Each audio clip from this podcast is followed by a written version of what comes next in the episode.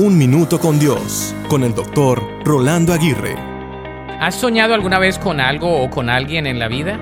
Una vez escuché una frase que me llamó la atención en referencia a esto que dice, la posibilidad de realizar un sueño es lo que hace que la vida sea interesante. Así que nunca desistas de tu sueño.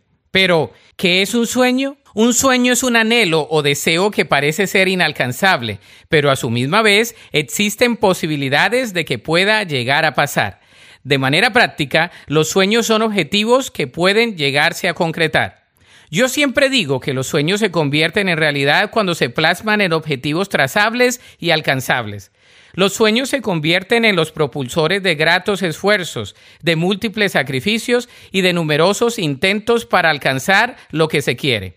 Como dicen, el futuro pertenece a aquellos que creen en la belleza de sus sueños, porque en cierta instancia Dios nos diseñó con la capacidad de soñar, de planear y de ejecutar. Usualmente digo que si puedes soñarlo, puedes concretarlo. ¿Cómo? Con mucho esfuerzo, ahínco y sacrificio. Soñar es el único derecho que no puede prohibirse. Recuerda que Dios puede convertir tus sueños en realidades si éstas están de acuerdo con su voluntad. La Biblia dice en Proverbios 3:6, busca su voluntad en todo lo que hagas y Él te mostrará cuál camino tomar.